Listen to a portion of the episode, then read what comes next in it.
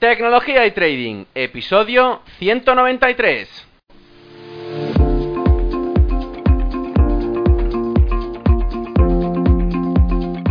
Muy buenos días a todos, bienvenidos un día más a este podcast y canal donde se trata todo lo relacionado con el trading financiero, la informática y por tanto la combinación de los dos, el fintech. Aquí tratamos de técnicas, algoritmia, estrategias, noticias y muchas cosas más. Por eso solo puedo deciros bienvenidos a Tecnología y Trading. Programa 193, en este viernes 6 de marzo del 2020. Y como cada dos viernes, hoy vengo con un invitado especial al programa. En este caso ya veréis que es un invitado que yo creo que nos va a explicar bastantes cosas de todos los ámbitos posibles, ya que, bueno, ha tocado muchos palos distintos y creo que a través de las preguntas que las tengo preparadas eh, vamos a, a repasar todos y cada uno de ellos. Pero antes de la entrevista, quería recordaros la web del podcast. Y es que esta web es ferrampe.com, donde podéis encontrar no solo todos los libros que recomienda la gente, sino también los cursos que a lo largo del tiempo he ido haciendo y que he ido colgando en la página web. De esta manera podéis comprar todos y cada uno de los libros que recomiendan, o al menos repasar no solo por voz, sino también por escrito, todas las preguntas que les hago a los invitados que traigo al podcast. Y sin más dilación, empezamos. Volviendo con el invitado de hoy, escritor en su blog llamado buscandoindependenciafinanciera.com, licenciado en Administración y Dirección de Empresas, especialista en IEP en banca privada y asesoramiento financiero, y MBA en Dirección de Empresas y director de Unicaja. Hoy entrevisto a una de las personas seguramente más preparadas en banca que he conocido, y es que hoy entrevisto a Antonio Hidalgo. Muy buenos días, Antonio. Hola, Ferran, ¿qué tal? Bueno, Encantado conocerte. Igualmente, primero de todo, gracias, muchas gracias por venir al programa. Tengo que decirte que al ver tu currículum me he quedado de piedra y es que desde, F, desde, desde el EFPA hasta el MBA. Y la verdad es que, bueno, por lo que veo has invertido mucho en tu aprendizaje y creo que todas las preguntas que tengo preparadas no serán ni de coña suficientes a conocerte más y de saber lo que haces y cómo lo haces. Pero antes de ello, me gustaría empezar con la pregunta más fácil de todas, y es, eh, bueno, pues que, que, nos des a conocer un poco de ti, ¿no? De qué nos puedes contar de ti, de sí. tu carrera profesional y de sobre todo de inversión a lo largo de los años. Uh -huh. Bueno, pues mira, Ferran, eh, mi carrera profesional, como puedes ver en LinkedIn y como tú bien has dicho, pues se resume, se resume toda en, en la entidad que ahora mismo estoy, ¿no? En Unicaja. Eh, nada, yo terminé la carrera, como todo el mundo, sin saber muy bien eh, a qué me iba a dedicar, ¿no? Sabía, sí tenía de primera, desde primera hora, de edad muy temprana, en el instituto y demás, sí tenía muy claro que lo que me apasionaba era las finanzas, ¿no? En ese, en ese sentido, eh, la verdad es que sí, sí lo tuve siempre meridianamente claro. Eh, terminé la carrera, eh, me becaron para hacer el, el MBA, el máster este que, has citado, y la verdad es que, bueno, fue un...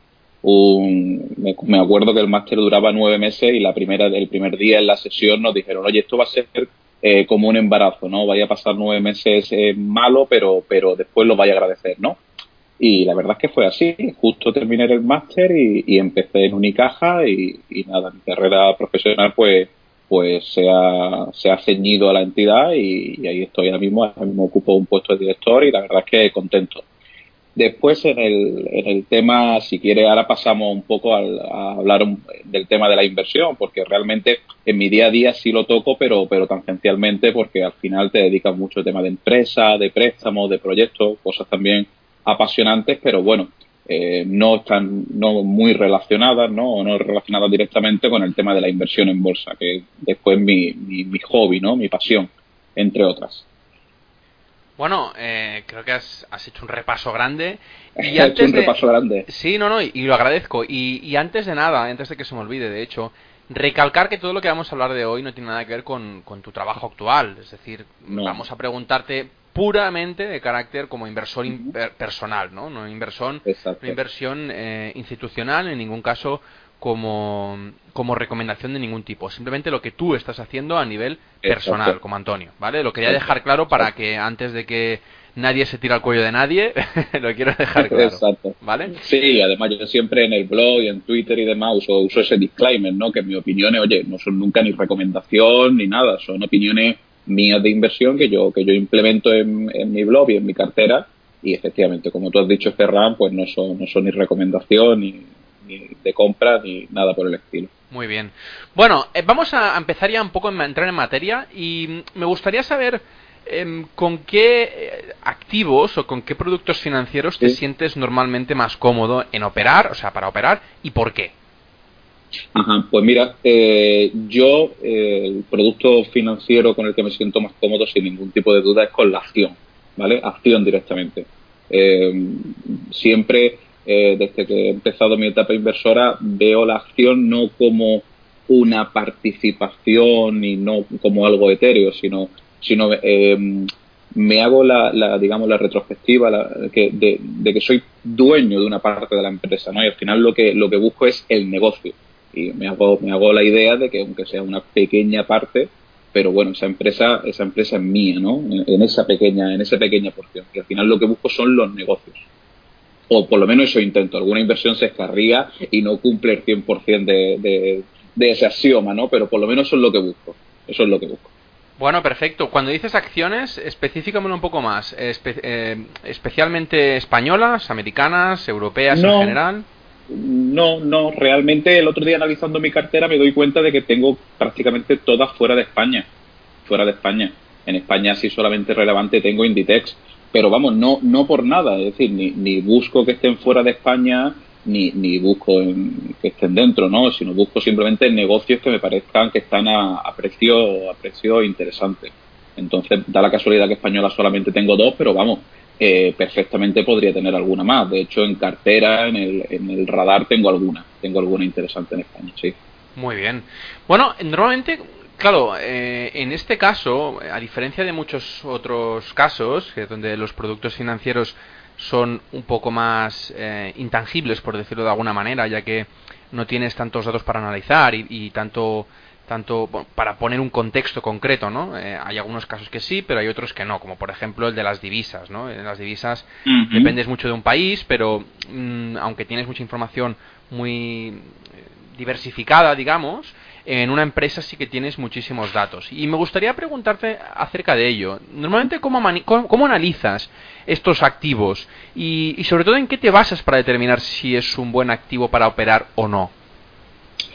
Bueno, pues eh, en el tema de, realmente escoger una empresa para invertir en ella, eh, yo la verdad eh, no utilizo siempre el mismo criterio, no, no, no uso que pienso que puede ser un fallo por mi parte, ¿no? Tengo, tengo amigos, compañeros, grandes inversores de Twitter que, que, dicen al final que la inversión es un poco, un poco de arte también, ¿no? No te sé decir, no tengo un criterio fijo para toda la empresa. Yo intento, bueno, sobre todo en la americana sí tienen unas cosas muy buenas, que es que su, la información viene muy bien, tiene, siempre tiene el mismo formato, el Q10, ahí te viene todo, todo muy claro hay otras acciones mm, que, tienes que mirar más, mirar eh, su presentación de cuentas, la memoria suele ser un apartado muy bueno donde viene todo eh, muy bien explicado. Al final yo creo que lo, lo, que es los datos es miramos todos los mismos, ¿no? Oye, precio, PER, Flow, el EV, vida, mm, pero ya te digo, tampoco soy, eh, tampoco miro solamente los números, ¿no? En alguna inversión que he hecho últimamente eh, eh, bueno, eh, miro también el, negocio, ¿no? Miro también un poco, no sé, en ese sentido me considero un poco de, la escuela de Lynch, ¿no? De, de, ver negocios que pienso que van a seguir dentro de 25 años, que me gustan, que me gustan a mí mucho como usuario, ¿no? Es decir, lo meto todo en una especie de costelera y, al final, ¡pam!, me decido y, y, compro, compro la acción, ¿no? Ya te digo, no hay un criterio eh, tasativo que siga para, para, para elegir al final qué activo compro, ¿no? ¿Qué, acción compro en este caso. O sea que al final te guías, eh, dependiendo del caso, por unos parámetros u otros. Sí, sí, sí. Yo ya te digo, el tema, el tema sobre todo eh, de, Peter Lynch es un tema que, que suelo, o por lo menos intento, intento aplicarlo y la verdad es que las acciones que he comprado con ese criterio, por ejemplo Apple, eh, Inditex y demás, la verdad es que los números están ahí, ¿no? Al final funcionan bien. Es decir, negocios consolidados, que veas que el precio, que el precio de entrada es bueno y que van a seguir dentro de 20, 25 años. Eh, típicas cosas de value, ¿no? Que intento que existan detrás grupos familiares. Pero ya te digo, no tengo un criterio exacto para todos los activos, para todas las acciones. Pero supongo que sí que seguirás algún tipo de estrategia o lo haces un poco a, ojo. no, vamos a ver, yo... Dime, dime, dime, No, que me sorprende que, que, en algunos casos lo hagas para un, de una manera, en otros casos lo haces de otra, porque normalmente la gente lo que tiene es un, un sistema y, por ejemplo, eh, si tienes, vamos a poner un caso, ¿no? Miras, lo voy a inventar, ¿eh? O sea, no, no, no, no hace falta que sea tu ejemplo. Imagínate que coges el índice eh, el S&P 500 y coge las 500 empresas más importantes. Esto ya es un primer filtro. ¿Ah? Entonces, el segundo filtro puede ser, pues mira, coges las que tengan el PER más alto de tal número. Es decir, ¿utilizas algún sistema de filtraje para poder empezar a, mirar? No, no, no. Eso es un tema, eh, lo que se conoce como screener, la verdad es que no uso ninguno. No uso ninguno. Yo principalmente em, me muevo por, bueno, típicos periódicos de páginas web, páginas web de inversión, eh, en Twitter hay mucha, mucha calidad de muchos inversores, que recomiendan ideas, y entonces yo voy añadiendo eh, a, una, a una especie de apartado que tengo que le llamo el radar, voy añadiendo acciones. Acciones que, leo un comentario que me gusta de algo que me llame la atención, posta, escucho mucho también, y voy añadiendo acciones, acciones, y ese ya me volé en mi screener. De ese, de ese listado de acciones, eh, ya te digo, eh, no, se, no se puede sacar un patrón, es decir, no se puede sacar, oye, es que de las 100 acciones que están analizando en el radar para ser susceptibles de formar mi cartera, pues todas tienen un PER de no sé cuánto, o todas mm, eh, están, no sé, o todas sus ventas son crecientes año a año, o toda su, su rentabilidad por dividendo es por lo menos del 4% más. No, no tienen un patrón. Yo voy añadiendo acciones que, de ideas de inversión que me parecen interesantes, ¿no? Algunas eh, son, digámosle, más deep value, otras son más growth, otras son value, pero no tienen un patrón común. No, tienen, no, sigo un patrón común. Yo voy acumulando ideas, ideas que por lo que sea me parece interesante. Intento eh, no sobreponderar la cartera, por ejemplo, eh, bueno, si la has visto, tengo varias, varias del tabaco y, y, hay alguna idea de tabaco que me sigue pareciendo interesante, pero intento no comprar más por no sobreponderarla en un sector. Pero ya te digo, como, como tú el ejemplo que has puesto de, oye, sacar tu estado que cumplan todo este criterio, no, no lo hay, no lo hay. Que, que seguramente, bueno, pues será lo más eficiente, ¿no? Pero yo realmente no lo hago. Ahora que decías lo del tabaco, hay una, una anécdota que siempre he leído y siempre me ha hecho mucha gracia y ahora me venía a la cabeza y antes de seguir con la entrevista hago un pequeño break. Eh, siempre me han dicho, y, lo he leído varias veces en varios sitios distintos, que eh, apostar por, por una empresa en época pues no tan buena como, como la que hemos tenido los últimos años, ¿no? Y, poder pues meter dinero en, decir, oye, mm, creo que esta empresa de tabaco, en este caso, eh, pues va a subir mucho. ¿Por qué? Porque normalmente la gente cuando más fuma o cuando más se tira a los vicios es cuando hay crisis y es una de las ah. cosas que, me sorprendió mucho, ¿no? Pues mira, eh, al final no deja de ser entonces una buena opción para, para ponderar la cartera, ¿no? Para, para tenerla... Eh, es por eso que digo, bueno, mira, ahora que me has comentado que, que no mucha gente conozco que lo tenga, bueno, lo que sí que había oído para, para ponderar un poco la cartera en, épocas un poco de crisis, pues eh, el, el, refugio de oro, ¿no? El refugio. Sí, el oro. El oro es el, refugio universal, ¿no? Sí. sí. bueno, el tema del tabaco se da también mucho otro otro otro de los de los, de los axiomas del lead, ¿no? Oye, eh, muchas veces es mejor comprar el líder en un sector deprimido, ¿no?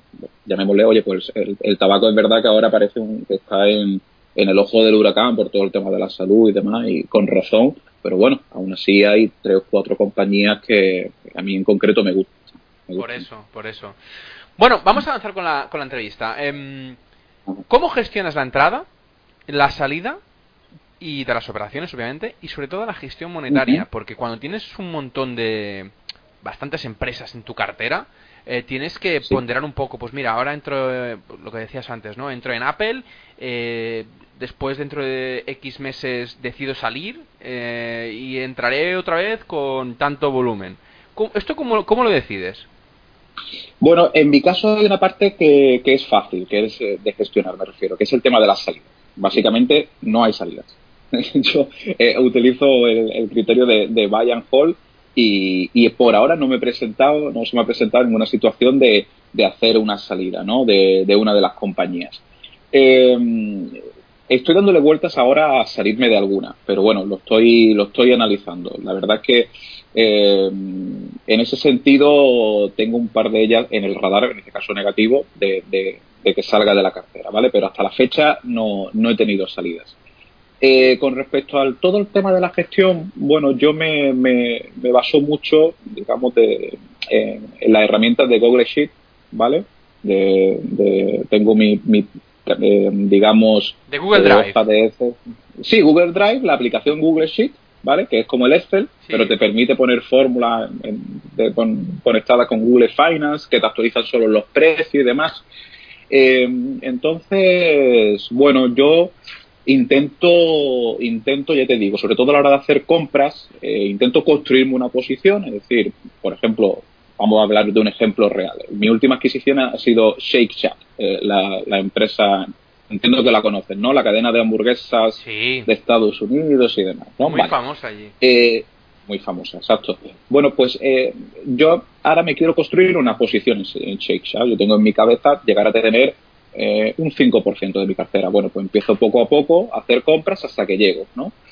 Mm, con esa misma hoja de, de, de, Excel, aunque realmente le digo, no es Excel, es Google Sheet, eh, miro las ponderaciones, las ponderaciones por coste, las ponderaciones en la cartera e intento que ninguna tenga un peso sustancial, ¿vale? Aunque alguna por el propio crecimiento orgánico de la acción como Apple, bueno, afortunadamente casi se me está doblando, pues, pues ya empieza a tener un peso con el que no estoy cómodo. Me refiero, a lo mejor puede pesar si sigue subiendo como está subiendo eh, en estos primeros en estos primeros 2020 se me puede plantar en un 15%. Y ahí no me empiezo a sentir cómodo, ¿no? Estoy Entiendo seguro que, que, no es el cómodo, o sea, no, no te sientes cómodo, pero, pero te gusta.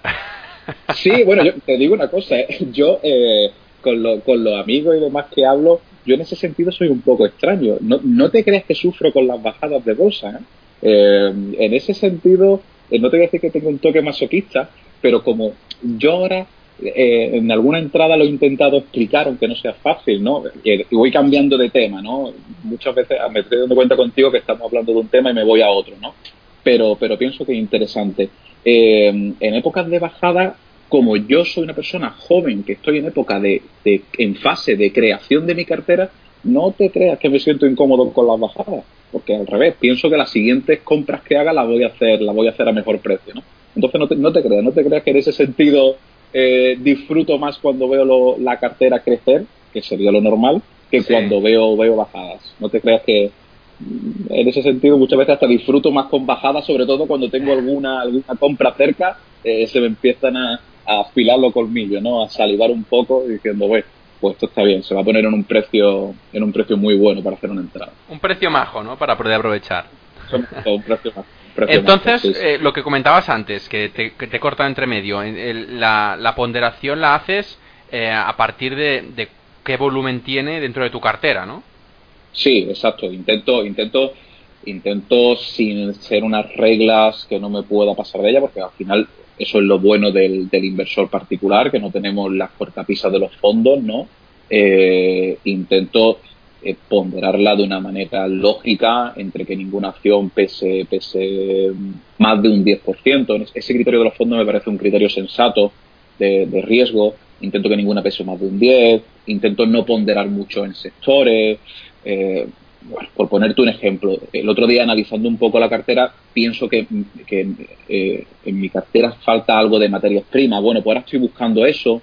Eh, intento un poco que haya cierta lógica eh, en la diversificación y en la ponderación mm, para al final que la cartera sea capaz de soportar distintos escenarios, ¿no? Y, y bueno, y lo típico, diversificar, no llevarte susto, etc, etc.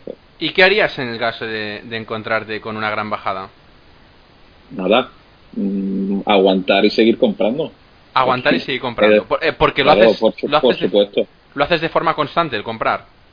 Sí, yo pienso que, que cuando tú construyes una posición, una cartera a largo plazo, eh, con la búsqueda, me da igual, de la independencia financiera, o si quieres después hablamos de eso, aunque ese contexto es, es, es un poco utópico, ¿vale? Eh, Me encanta a mí el, tema de la educación financiera, ¿eh? De, la, educación, no, no, la educación. Perdona, la educación, la, libertad financiera. Porque es una de las cosas que, que, mucha gente se llena la boca de, de, hacer, de decirlo, de poco de hacerlo, porque a lo mejor no saben, lo desconocen o no saben la manera de hacerlo, pero para mí es una de las cosas que, que mm, se deben empezar a hacer desde muy joven y hacerlo con cabeza. No todo el mundo sabe hacerlo, eso primero. Y cuando lo empiezan a hacer, no saben qué instrumento y van saltando de uno a otro. Y entonces al final eh, pierdes más eh, traspasando de un, de un sitio a otro el dinero. Y, y esto, precisamente, la educación la, joder, la libertad financiera es lo que, lo que precisamente te dice que evites, ¿no? Sí, a mí me gusta mucho el concepto que tú has usado de libertad financiera y fíjate que mi blog, el nombre eh, La Independencia Financiera, pero la independencia financiera, conseguirla eh, sin estímulos, sin un dopaje financiero de, de, una herencia, de un premio, de algo, es muy complicado, ¿no? Si tú quieres tener una vida, mm, digamos, sensata, como en mi caso, con mi familia, con mi hijo, viaje, ocio, es un tema complicado. Pero sí libertad financiera. A lo mejor llegas a una edad que tienes unos activos que generan una renta, unos rendimientos para ti, lo que te permiten eh, una toma de decisiones más libre. Oye, pues a lo mejor este puesto que me supone más horas lo puedo cambiar por este otro. Eh, no sé, pero sí que es verdad que, al final tienes que intentar eh, poner el, dinero a trabajar para ti, ¿no? Es algo, es algo. Claro, que el dinero trabaje para ti y no trabajar tú por dinero, ¿no? exacto. Si es que además eh, eh, bueno, no sé, tú y yo que más o menos tenemos la misma edad, está el tema de las pensiones en España, ¿no? Que sería para, para hablar en otro, en otro momento. Es que casi es una imposición. Yo, yo a mis clientes jóvenes y a sobre todo los que son más jóvenes que, yo, le digo, oye, si es que yo lo que daría es 10 años atrás para haber empezado esto mucho antes. Totalmente de acuerdo. exacto, si es que al final del tiempo eh, es el principal factor. Yo hablo con muchos inversores jóvenes que me preguntan, oye, Antonio, digo, fenómeno, si es que si tienen menos de 30 eh, por, el, por, por la, progresividad, ¿no? Eh, la progresión geométrica, lo tienes todo a tu favor, ¿no? Claro. bueno, yo aprovecho ahora, eh, en medio de la entrevista, para hacer publicidad del otro blog que tengo, que es mi propio retiro.com, y es donde hablo de libertad financiera. Precisamente, yo lo que intento explicar allí es cómo yo, pues de momento lo estoy intentando conseguir, ¿no? Y los pasos que voy haciendo. Eh, mm. Son trucos que, insisto, como tú dices, es muy difícil porque yo no, no tendré herencia pues sonante, al menos que, que alguien cercano no me quiera dar eh, pues la lotería que le toque, que lo dudo.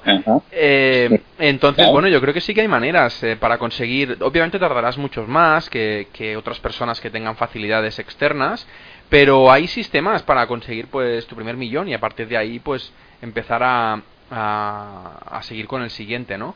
Eh, obviamente no digo que sea fácil, digo que merece un esfuerzo, merece educación financiera y, y sobre todo, pues, que pues a veces te tengas que, dejar de, hacer otras cosas, ¿no? Como bien decías antes, disfrutar de, tus hijos y hacer viajes con ellos, depende de cuánto lo desees, la, libertad financiera, pues tienes que hacer un poco de, de, esfuerzos en ello, ¿no? Y de hecho yo ahí en el blog defino tres, tres modos distintos, uno más, más relajado, uno más moderado y otro pues bastante cañero, ¿no?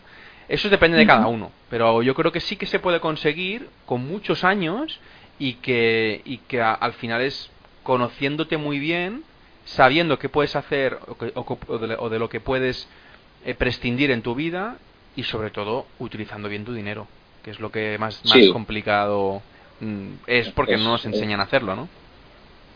Exacto, es verdad que, que, en España eh, debería ser ya eh, materia de, Yo veo a mi hijo y demás, con el mayor tiene 11 años y digo, deberían ya desde primera, desde primera edad en el colegio una asignatura de educación financiera y de, de, valores, todas estas cosas, coincido contigo de que, de que falta mucho, falta mucho en la, en la sociedad actual en esa materia, está claro. Sí.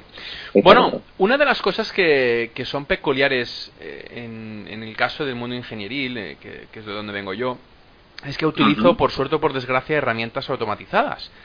Y, y, entonces, bueno, supongo que tú también. De hecho, antes comentabas que, que para poder seguir tu cartera utilizabas eh, Google Sheets, bueno, Google, Google Drive para poder para poder tener todo automatizado en cuanto a, los, los, cambios de divisa, ¿no? Supongo, y las cotizaciones. Sí, sí, sí, em, claro. Yo la cotización también, tanto la cotización como, como las acciones que tengo en, en divisa extranjera, automáticamente con, con, la aplicación, pues te da el valor que tienes en euros, sí. automatizado. Te quería preguntar, ¿automatizas algún otro proceso? Eh, ¿Alguna alarma, alguna regla? Eh, antes me has comentado que no utilizabas eh, pues, herramientas para buscar nuevas inversiones. O, lo utilizas a la vieja usanza? No, la verdad es que no utilizo. Es decir, utilizo, utilizo todas las, las, fórmulas que Google Finance te da, te da a disposición ¿no? en, en, esta, en esta, digamos, pestaña que te digo del radar. De, oye, dime dime el precio mínimo de las 52 semanas, el precio máximo de las 52 semanas, el PER, pero no tengo una alarma como tal que me diga, oye, eh, avísame cuando, no sé, me lo invento, me lo invento porque ya te digo, no lo uso, cuando el PER sea menor de 4 y esté la acción eh, en mínimo de 52 semanas para automáticamente comprar, no, no lo uso, pero vamos, mm, eh, perfectamente se podría usar, como tú dices. Sí, sí, sí, sí, no, básicamente porque hay mucha gente que sí que utiliza screeners para buscar, eh, pone alarmas mm. para que le avisen en cuanto a pues tal precio de tal acción se active, eh, no sé, un poco de un poco de, automatización para para pues no repasarlo constantemente, sino que las la automatización que actualmente nos permite hacer por las herramientas gratuitas que tenemos en internet pues bueno pues que nos den este este mecanismo ¿no? de, poder despreocuparnos y que simplemente sea eh, reactivo ¿no? el propio sistema eh, era Por, eso pues, para saber si tú utilizabas alguno o eras más pasivo que bueno cada x tiempo lo vas revisando y cuando te apetece pues vas incluyendo en tu cartera Sí, ya te digo, yo utilizo eso, eso mi, radar interno, ahí tengo una lista de muchas empresas y, y, algunas salen, otras entran, pero no tengo, no tengo un sistema automático. Muy bien. Bueno, eh, también te quería preguntar sobre posibles inversiones que no tienen nada que ver con acciones de, empresa, con, acciones tanto americanas como europeas, ¿no? Y es que viendo tu perfil, eh, creo que te has focalizado mucho en empresas, la mayoría, como decías, americanas, y es que quería saber por qué consideras que no es una buena oportunidad el operar en mercados alternativos, como por ejemplo las criptodivisas, o incluso eh, otros productos financieros como los índices o subyacentes, eh, como los metales preciosos o el gas y el petróleo a través de, opciones o futuros eh, financieros, ¿no? Entonces, me gustaría saber que, que, comentaras un poco esto, ¿por qué simplemente te focalizas en, en, este tipo de, producto? Bueno, pues mira, vamos a ver. de todos los productos que tú has hecho mención, separo un poco, ¿vale? yo personalmente escojo acciones. En cambio, eh, amigos y demás que, me, bueno, me preguntan, oye, ¿qué puedo hacer y demás? Si yo se lo digo, oye, si no le vas a dedicar tiempo a esto, si no te vas a formar, si no quieres estar pendiente, si no te apasiona, a yo al contrario no le digo acciones, le digo fondos.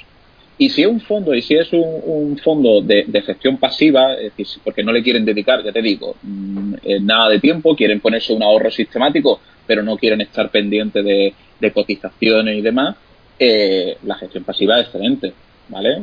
Lo dejas seguir años, pues te construyes a lo mejor un par de, ETF, uno al SP500, otro al, al MCI, Wall. Tengo una pregunta preparada para eso.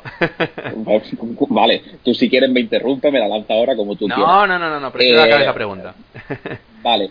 Eh, en ese caso, en ese caso le digo a, le digo a esto, le digo a clientes o a, o a amigos que fondos el tema de las opciones, ese es el, lado justamente contrario, es decir, ese es eh, bueno, yo en concreto no tengo, no estoy, no estoy haciendo ahora mismo nada con acciones, pero sí quiero empezar eh, con alguna venta de put, ¿vale? De alguna opción que vea, que diga, oye, este precio la compraría, bueno, pues hago una venta de put y si, si al final la compro ese precio, pues fenomenal, porque es un precio con el que estoy cómodo, y si no, no la compro el precio, pues, pues nada, la prima que me he llevado.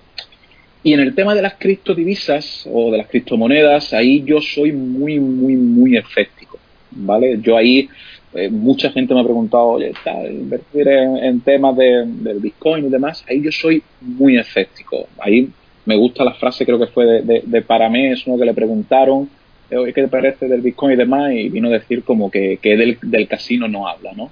Entonces, Eh, yo con todo los respeto, no, no, no sé qué piensas tú de, de, la, las criptomonedas y demás, pero yo como no me siento cómodo, no la conozco, entonces son temas que prefiero para mí, para mí se aleja mucho de la inversión.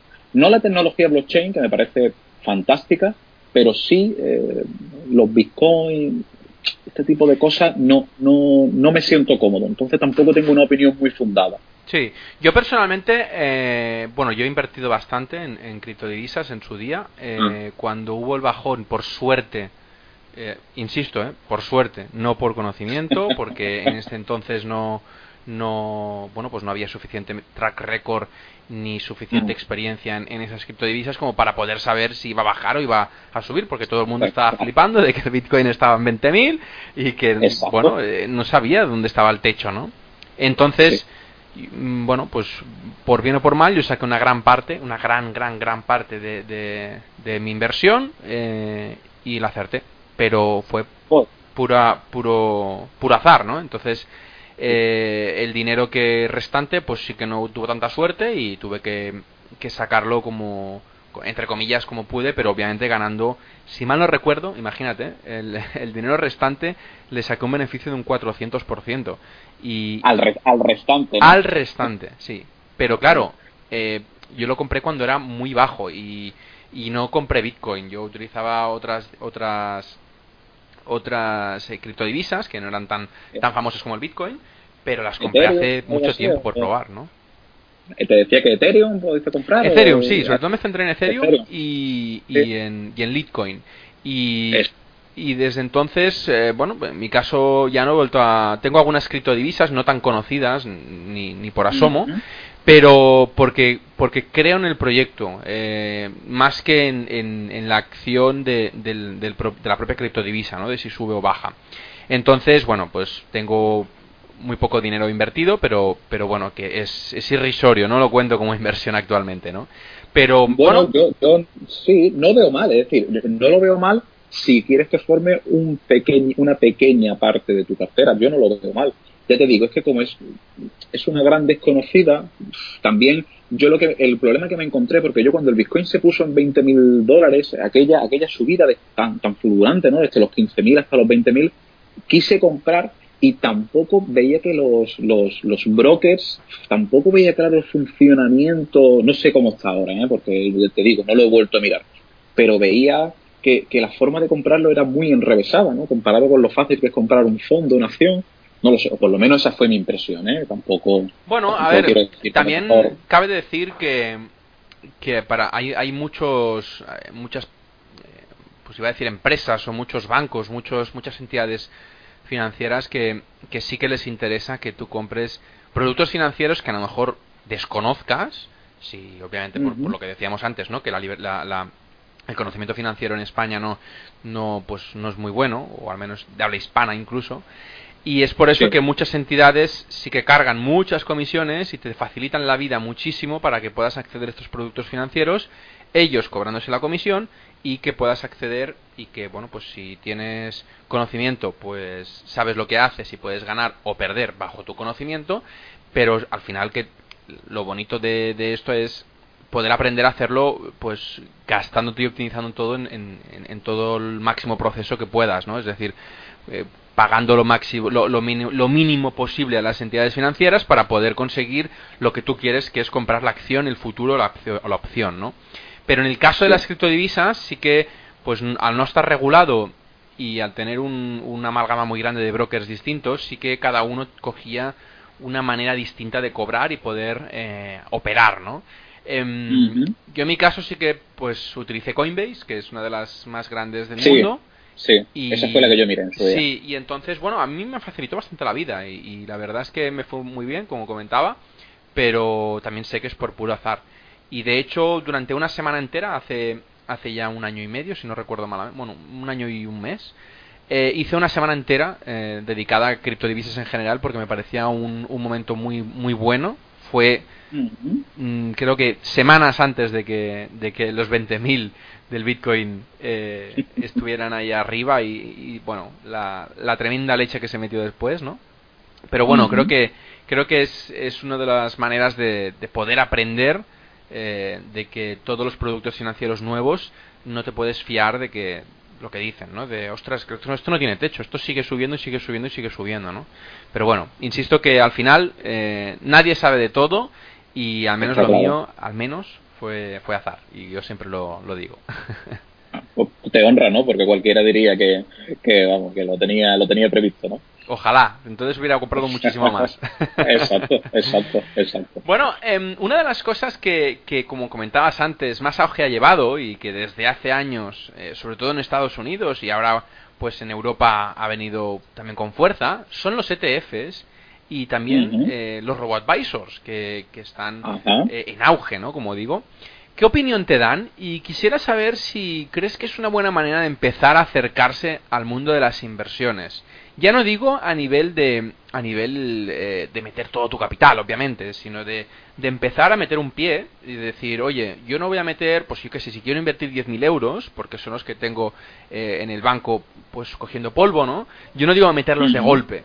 Yo digo de, oye, creo que es una manera de empezar a, a, decir, oye, ¿cómo funciona esto de los brokers? ¿Cómo funciona esto de meter dinero? Vamos a probar en algún robo-advisor, en algún ETF. ¿Qué opinión te da todo esto? Pues la opinión es, buena, es decir, claro, la alternativa eh, de tener el dinero eh, a la vista y que la inflación se te vaya comiendo con, la otra opción que tú comentas de, sobre todo para aquel cliente o para aquel, para aquel individuo que no tenga, eh, repito, muchas ganas de, de, complicaciones, ya tiene bastante con su trabajo, su familia el día a día, pero quiera, quiera dinamizar un poco sus inversiones, ¿no? Eh, fantástico, porque al final, si tú de verdad, lo que pasa es que con el tema de, la, de, de los ETFs, sí tienes que cumplir, en mi opinión, eh, el, digamos, el principio de inversión a largo plazo. Al final, tú, lo que está claro es que el mundo dentro de 20 años va a estar mejor que está ahora, ¿no? Entonces, si tú, por ejemplo, inviertes en, el, en un ETF del, del MCI World, pues seguro, eh, no sé cómo estará el año que viene, ni, no sé la rentabilidad que sacará en un año en dos años, pero en 20 seguro que has conseguido una rentabilidad muy buena y sobre todo sin nada de esfuerzo, no, no como, como mi caso a lo mejor de estudio de posiciones, de estudio de balance, no, no, sin nada de esfuerzo, simplemente voy, voy haciendo una, una aportación sistemática a ese fondo, pues seguro, seguro que dentro de, de 15, 20 años te ha ido fenomenal. Eh, entonces, claro, pues además, como, como tú bien dices, puede ser una, una perfecta eh, bueno, ese primer paso, ¿no? De, empezar a romper el, el, miedo que tiene, tiene mucha gente cuando tú le hablas de, de inversión, de fondos de inversión, de acciones, eh, del riesgo, ¿no? Que parece que yo siempre pongo el mismo símil. Esto no es el casino. Es decir, que pongo 100.000 euros, pongo 10.000 euros en un producto y me encuentro 20 o me encuentro cero. No, no es así, ¿no? El riesgo es, es otro concepto, ¿no? Me gusta más usar la palabra volatilidad, ¿no? Y, coincido, coincido contigo, son, son tanto los, ETF como también el sistema este de, de RoboAdvisor, que te soy sincero, estoy menos familiarizado, ¿no? Eh, no sé si, si por RoboAdvisor te refieres a estos sistemas de trading algorítmico que automáticamente por ti hacen operaciones o estos sistemas que tú vas haciendo no, aportaciones y ellos me, van invirtiendo. Me, me refiero a, a, empresas que han salido uh, que, que, bueno, que sobre todo pues eh, invierten dinero eh, pues de forma sistemática en diferentes uh -huh. productos de inversión, sobre todo en ETFs. Eh, uh -huh. No sé, por ejemplo, me viene a la cabeza, eh, pues, eh, por ejemplo, eh, Finicens, no sé si lo conoces. Sí, claro, claro, claro que sí. Sí, me viene a la, la, a la cabeza InvestMe, en este caso son robo-advisors que, que, bueno, no solo utilizan ETFs, en el caso de, de InvestMe también pues utilizan eh, diferentes ponderaciones en oro, en, en, bueno, en diferentes materias primas, ¿no? Ah, eh, vale, vale, vale. Entonces, depende del, de, depende del RoboAdvisor que utilices, eh, sí que uh -huh. se te pondera más en un lado a otro, ¿no? Entonces, uh -huh. bueno, esto te permite tener una, una diversificación de forma automática, porque tú inviertes en un único punto y ellos mismos claro, se encargan sí. de, de diversificarlo por ti, ¿no? Claro, tú inviertes 500 euros, llamémosle, y ellos mismos, con, un, con unos patrones ya predefinidos, se van, se van encargando. Sí, vale, vale, sí, estaba, estaba familiarizado. Estaba sí, familiarizado, sobre todo con el tema de Finicens. Indexa Capital. Indexa o, Capital, sí, exacto. Tienes, tienes exacto. bastantes, tienes bastantes, sí. Sí, sí, están explorando bastante, sí. Sí. Bueno, eh, dado que tienes la oportunidad de tener pues delante de ti, ¿no? Por, por el trabajo que tienes, a, muchas personas eh, de diferentes perfiles y diferentes opiniones, ¿qué crees que la gente debería hacer para empezar a preocuparse por su dinero y no guardar y guardar y guardar y guardar y dejar que la pues inflación se lo vaya comiendo? Pues fíjate, yo, yo eh, pienso, eh, esta frase yo se la he escuchado, me parece que, que a Iván Martín de Magallanes, ¿no? Que, que, da gusto escucharlo hablar muchas veces de, de, economía en general y de inversiones. Yo pienso que realmente eh, el activo en el que inviertas es lo de menos. Es decir,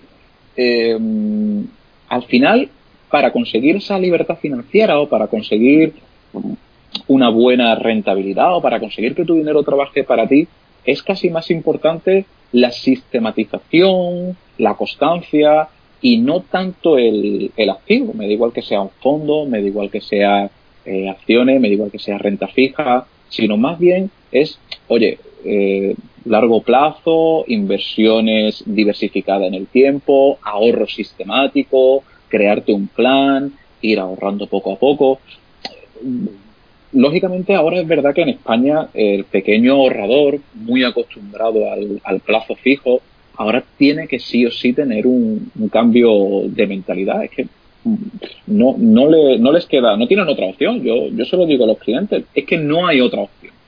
Porque la otra opción eh, sí hay, claro, es, es la certeza de la pérdida de dejarlo, de dejarlo en la cuenta. Ahí, ahí sí tienes una certeza de que vas a perder el IPC, ¿no?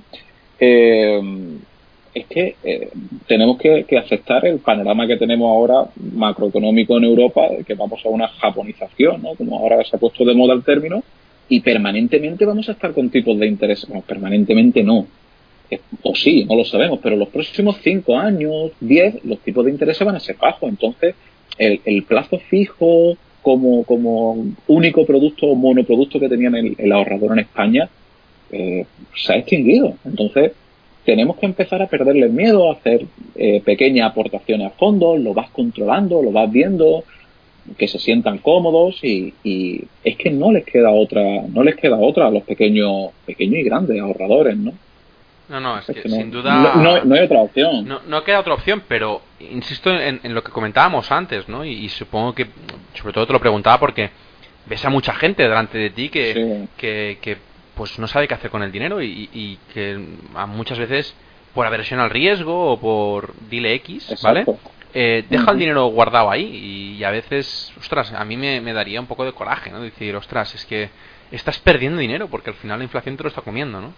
Te lo está comiendo, exacto. Al final, bueno, eh, poco a poco mm, yo sí veo un cambio de tendencia muy, muy lento, muy no al ritmo que debiera, pero bueno, la gente se va dando cuenta y al final eh, cuando inviertes con un escenario a largo plazo de 3, 5 años, normalmente eh, se obtienen rentabilidades bueno, medianamente, medianamente aceptables y la gente ve que, que, no le queda otra opción. También siempre pongo un ejemplo, que aquí en España hemos, he hablado del tema del plazo fijo, pero también la inversión por antonomasia ha sido la vivienda, ¿no? O el ladrillo. Y yo le digo a la gente, claro, es que el ladrillo tiene una ventaja psicológica, que tú te compras un piso por 200.000 euros, una casa, y tú diariamente no ves el valor liquidativo de esa casa. Digo, si tú lo vieras, pues más de uno quizá no estaría de aquí, ¿no? Sobre todo con la crisis de 2007 y tal, ¿no? De, con caídas de, del 50%, del 60%. Lo que pasa es que psicológicamente no somos conscientes. En cambio, con cualquier otro producto financiero, diariamente tú ves su evolución. Entonces, eh, son inversiones más estomacales mm, de, de, oye, de sé lo que estoy haciendo, estoy bien asesorado y demás, eh, vamos a darle tiempo a que los gestores vayan trabajando y a que los mercados y, bueno, el horizonte temporal, largo plazo y demás, que, que, decisiones mm, puramente de, cae, vendo, entonces no, no puede, no puede, no puedes trabajar. Bueno, creo que has tocado eh, una de las fibras más grandes que, el español hace, y es el tema del ladrillo, y te quería preguntar por ello. Eh, cabe decir que no la tenía preparada esta pregunta, pero me gustaría mucho saber tu opinión eh, sobre las anteriores crisis que han habido, sobre el pensamiento iba a decir español, pero lo encuentro más latino, del, del tener propiedades, ¿no? Eh, sí. Entonces, quería saber tu opinión de en cuanto a qué opinión te da si invertir en ladrillo es bueno o malo versus otras opciones eh, no tan tangibles, ¿vale? Y la segunda es si crees que, que en el caso de que haya una siguiente crisis, que mucha gente dice que vendrá pronto, no lo sé, eso no lo sabe nadie, eh, ¿crees que el ladrillo se verá afectado o será uno de los pocos productos financieros que tendrán menos bajada? Uf, eh, me he hecho una presión sobre mi hombro tremenda, ¿eh? Siempre pongo al entrevistado en compromiso. sí, sí, está bien. Bueno, yo, te doy mi opinión, ¿vale? Te doy mi opinión que seguramente no será lo que, lo que termine por pasar, ¿no? Eh, yo primero, mira, el tema de la crisis. Em, yo no soy muy de, de, eh, de, pensar que las crisis se anuncian, ¿no? Normalmente las grandes crisis, eh, si miramos el patrón, eh, desde luego no han sido eh, un patrón, eh, desde luego no ha sido que se han anunciado, que se han previsto, todo lo contrario, han llegado de manera sobrevenida, ¿no? Yo esto que están diciendo de que viene la crisis, viene la crisis, bueno, yo creo que muchas veces confundimos desaceleración, eh, estancamiento del crecimiento con crisis, ¿no? Que no digo que no venga, pero bueno, mi percepción, ya te digo, normalmente las crisis históricamente no se, no se anuncian, ¿no?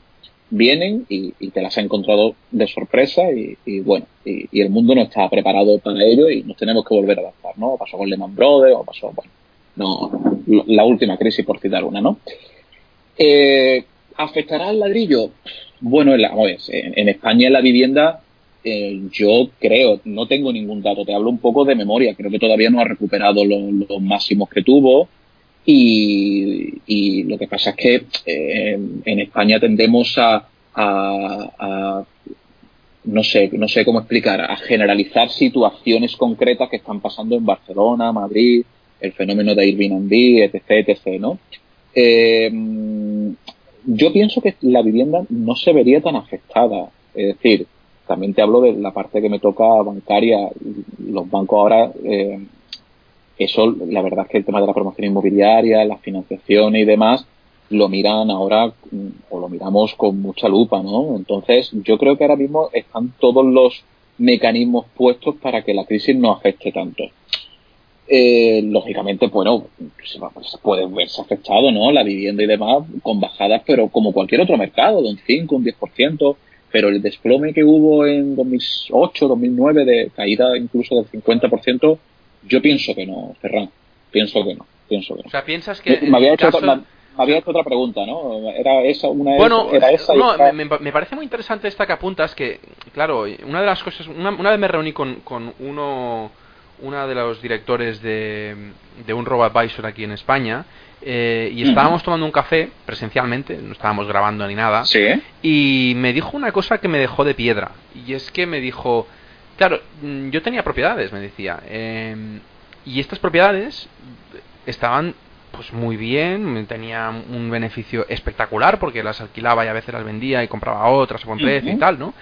Pero claro, eh, a diferencia de eso, yo monté el RobotVisor que tengo montado por el simple hecho de que en el caso de que haya alguna crisis, yo el robo, las acciones o, el, ETF e o el producto que yo estoy vendiendo con el RobotVisor, lo puedo desmaterializar al instante. Es decir, asumiendo las pérdidas, lo puedo desmaterializar al instante. Vender las posiciones o, comprar las posiciones, dependiendo de la posición que, tenga, y ya. Pero en el ladrillo, yo no me puedo vender el, el ladrillo. Podría muy mal venderlo, pero seguramente, es lo que me decía, el, impacto que me dejó en, la, mente ese recuerdo, me decía, en el caso de que yo lo haga, estoy seguro que yo tengo que mal vender muy, pero muy mal el ladrillo para poder sacarle algo de rentabilidad en comparación con eh, pues materias primas, el ETF o lo que este RoboAdvisor tenga, ¿no? Y me dejó un poco, ostras, trastornado un poco en el sentido de que mucha gente, o al menos yo siempre lo he oído, ¿no? En España, de que compra propiedades para hacer dinero, para hacer jubilación, lo que sea, pero en épocas donde no vea tan bien, donde la, la, vaca no tenga tanta leche, eh, si necesitas ese dinero, te lo tienes que comer hasta, hasta que vuelva a subir. En cambio, si tienes producto financiero eh, más eh, no tan físico, digamos, eh, te puedes mm, pues recuperar un poquito más de inversión que si tienes si tuvieras que mal vender la casa. Por eso te preguntaba eso. Para tu opinión en eso, si, si lo, lo consideras que es que tiene sentido o si por el contrario dices no, no es que la vivienda a muy larga, el, el and hold que antes comentabas, pues funciona también en las casas. Entonces no tiene ningún sentido, me espero un poco más y me aprieto el cinturón y pasará. Entonces, ese era el, sentido de la pregunta. Bueno, al final, como, como, en toda, como en todas las inversiones, la diversificación es clave, ¿no? Y, al final, pues no tienes que tener todos los huevos en la misma cesta y seguro que, que el 100% en inmuebles, pues no es una buena opción, ¿no? Eh, la vivienda, lo que te decía, lo que te decía este señor está claro, la vivienda, bueno, cualquier inversión inmobiliaria, eh, una de sus principales características y, de las desventajas es la, la, iliquidez, ¿no? O la iliquidez en el corto plazo. Entonces, claro, te permite, te permite, no, al revés, no te permite reaccionar en, en, en, breve espacio de tiempo. Eso está, eso es, eso es obvio. Eh, volviendo un poco a lo que decía, a lo que decía Lynch, creo, al final Lynch decía que fíjate que la primera inversión que tienes que tener es tu vivienda, ¿no? Y, y eso sí lo, sí lo veo bien. Y lo que pasa es que, bueno, dentro de una cartera diversificada, y por cartera llamémosle todos los activos que tenga una persona, pues tener una propiedad que tenga un buen alquiler en una buena, en una buena situación eh, geográfica y demás, pues es perfectamente. Pero claro, eh, tenerlo todo, pues, pues conlleva esos riesgos, el riesgo que me has comentado. Eh, no sé, eh, lo que me, como decía, o lo que estábamos hablando de, de, la crisis, pues creo que te lo he resumido antes. No, no, no tengo tan claro, primero, que vaya, que vaya a venir, seguro, una crisis, y, segundo, creo que este caso a la vivienda, a la vivienda, al ladrillo en general, la afectaría, pero, pero menos, pero menos. Muy bien. Bueno. Mi opinión. No, no, no, a ver, al final, de opiniones, bueno, hay, hay, hay muchísimas. Y, y cuando me, bueno, me sorprendió bastante, me chocó bastante cuando me lo dijo porque yo nunca había caído, ¿no? De que, pues, si los mercados financieros pueden caer un 30%, un número así aleatorio, pero seguramente en una, una, época de crisis eh, tendrás que pues, bajar más de un 30% el valor del inmueble del que compraste para poder venderlo y al menos pues sacarle algo de rentabilidad, ¿no? Entonces, bueno, por eso, por eso lo quería comentar. Eh, te quería preguntar eh, sobre tu blog y es que creo que, que, bueno que vas cosechando un pequeño tesoro, ¿no? Y que y que poco a poco vas vas introduciendo información. Me gustaría saber qué, qué se puede encontrar allí, qué se puede encontrar en la página web que la voy a recordar buscando independenciafinanciera.com y, y sobre todo a qué público está dirigido. Bueno, yo el, el tema de, de, lanzar el blog eh, fue un, yo lo utilizo, creo además que la primera entrada, te hablo de memoria, venía, venía a explicarlo. Yo lo uso como una forma de autoobligarme a mis pensamientos, a mis reflexiones sobre el mundo de la inversión, plasmarla por escrito, ¿no? Cuando tú haces el ejercicio de, de, explicar para otros, de, tu estrategia y demás, al final eh, tú mismo te pones tu, tu estrategia clara y tú mismo te afianzas muchos conceptos lo uso un poco como cuaderno de bitácoras, ¿no? Eh, el blog, bueno, como tal, una estructura fija, una estructura eh, estable no tiene. Yo mensualmente explico cómo ha ido la evolución de la cartera, ¿vale? También una forma de hacer un, repaso. Y después voy, voy poniendo entradas, pues, no sé, artículos que me parecen interesantes. Intento eh, desde, un punto muy modesto, promover o ayudar o poner mi, granito de arena en pos de lo que hemos hablado, de, la educación financiera, eh, de mejorar la educación financiera.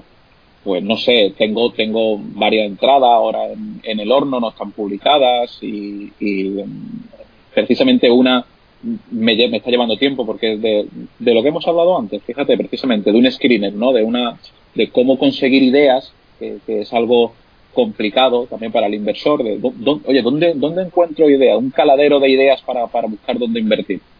Pero ya te digo, no tengo. Es difícil. es difícil, es difícil, Para mí lo fácil es analizar una empresa. Para mí lo fácil es que me diga alguien, oye, échale un vistazo a esta. Eh, pues mira, eh, ya te empiezas a mover, pero pero es como el escritor, ¿no? Como el escritor que se enfrenta a una hoja en blanco. Oye, ¿y, qué empresa analizo, no? ¿Qué, qué idea?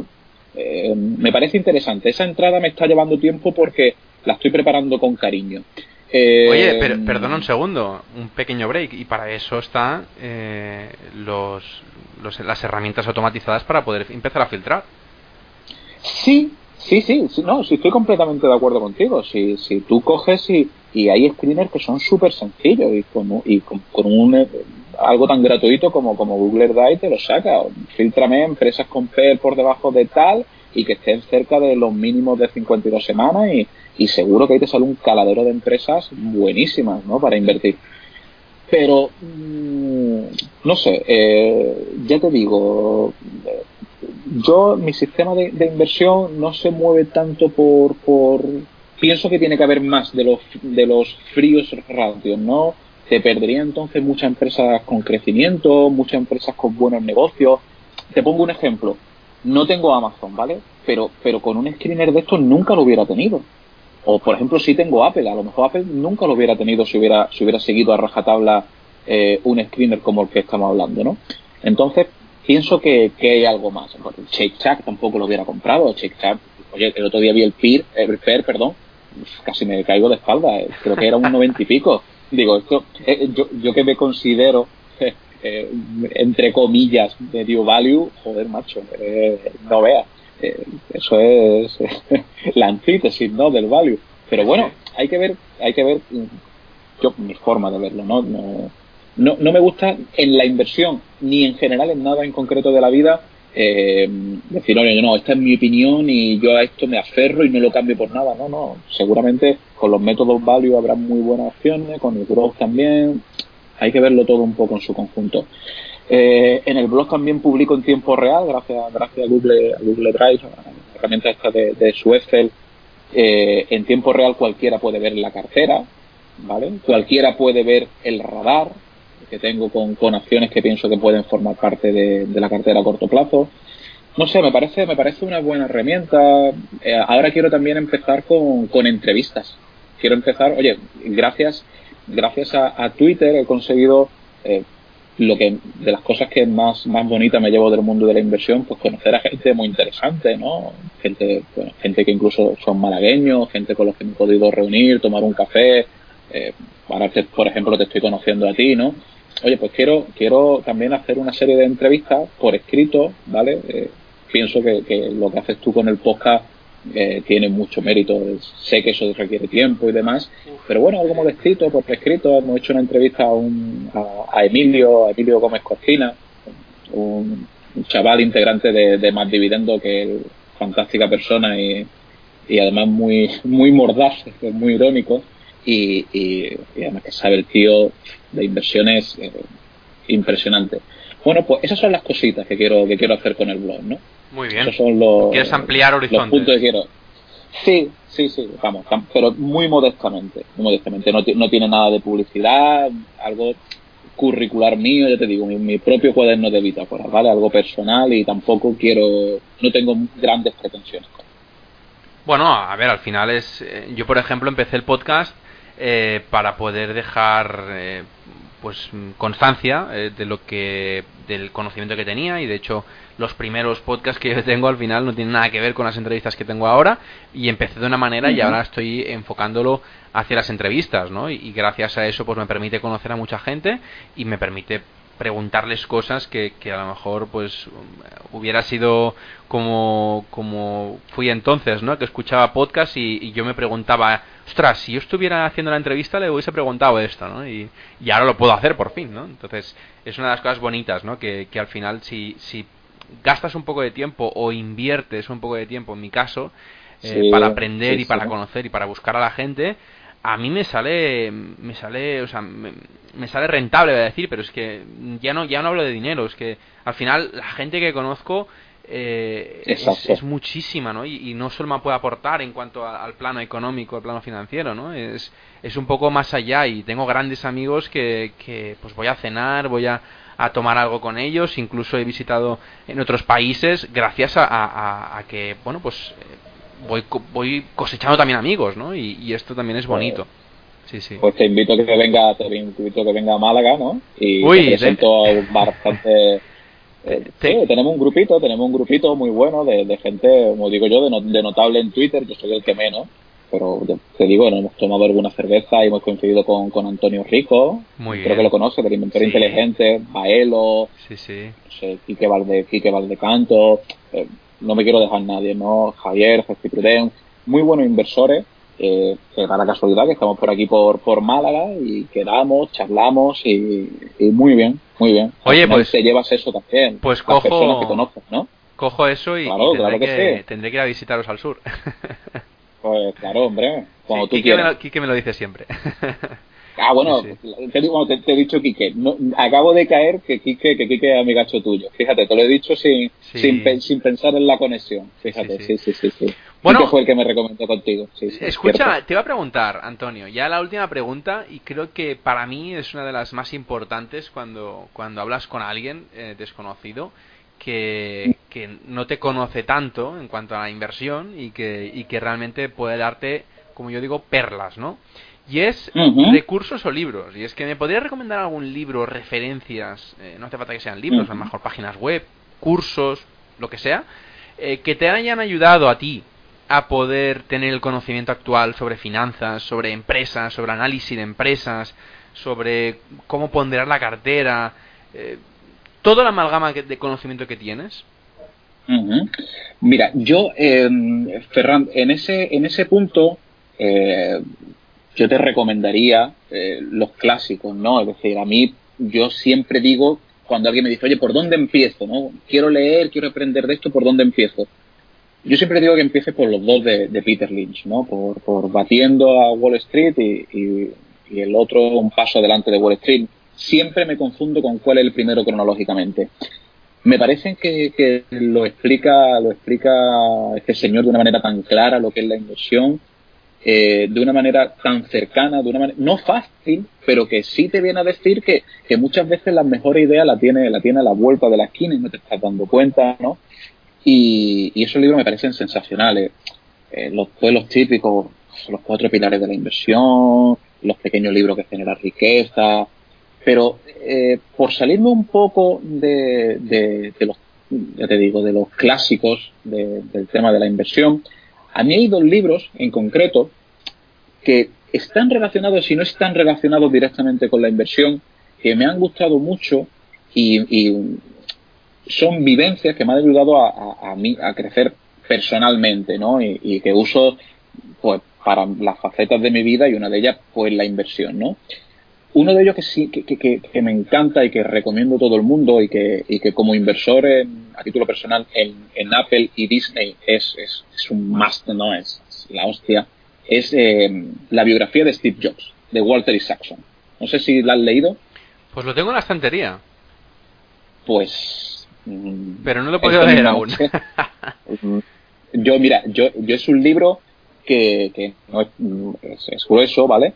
Pero que empecé, empecé en unas, en unas vacaciones que tenía tres, cuatro días y macho, es que decía, me voy a acostar ya porque, porque esto eh, no puede ser, no, no hago otra cosa que, en, a, mí por lo menos y a todo el mundo que se lo he, se lo he comentado bastante.